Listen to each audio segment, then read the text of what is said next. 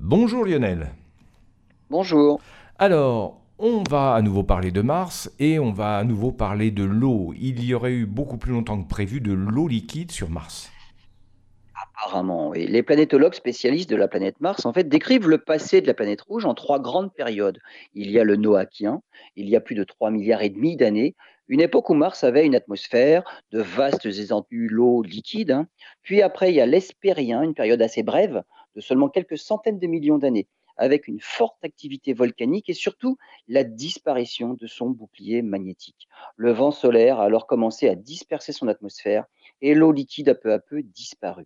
Puis enfin, l'Amazonien, depuis 3 milliards euh, 200 millions d'années, avec des terrains très peu cratérisés, ce qui est un indice de leur jeunesse, et Mars est devenu de plus en plus aride, avec encore quelques épisodes volcaniques.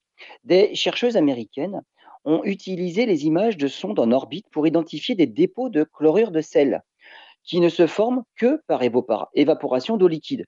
En évaluant le taux de cratérisation des terrains, elles ont pu donner un âge à ces dépôts de sel et surtout dater finalement la présence d'eau liquide dans ces régions.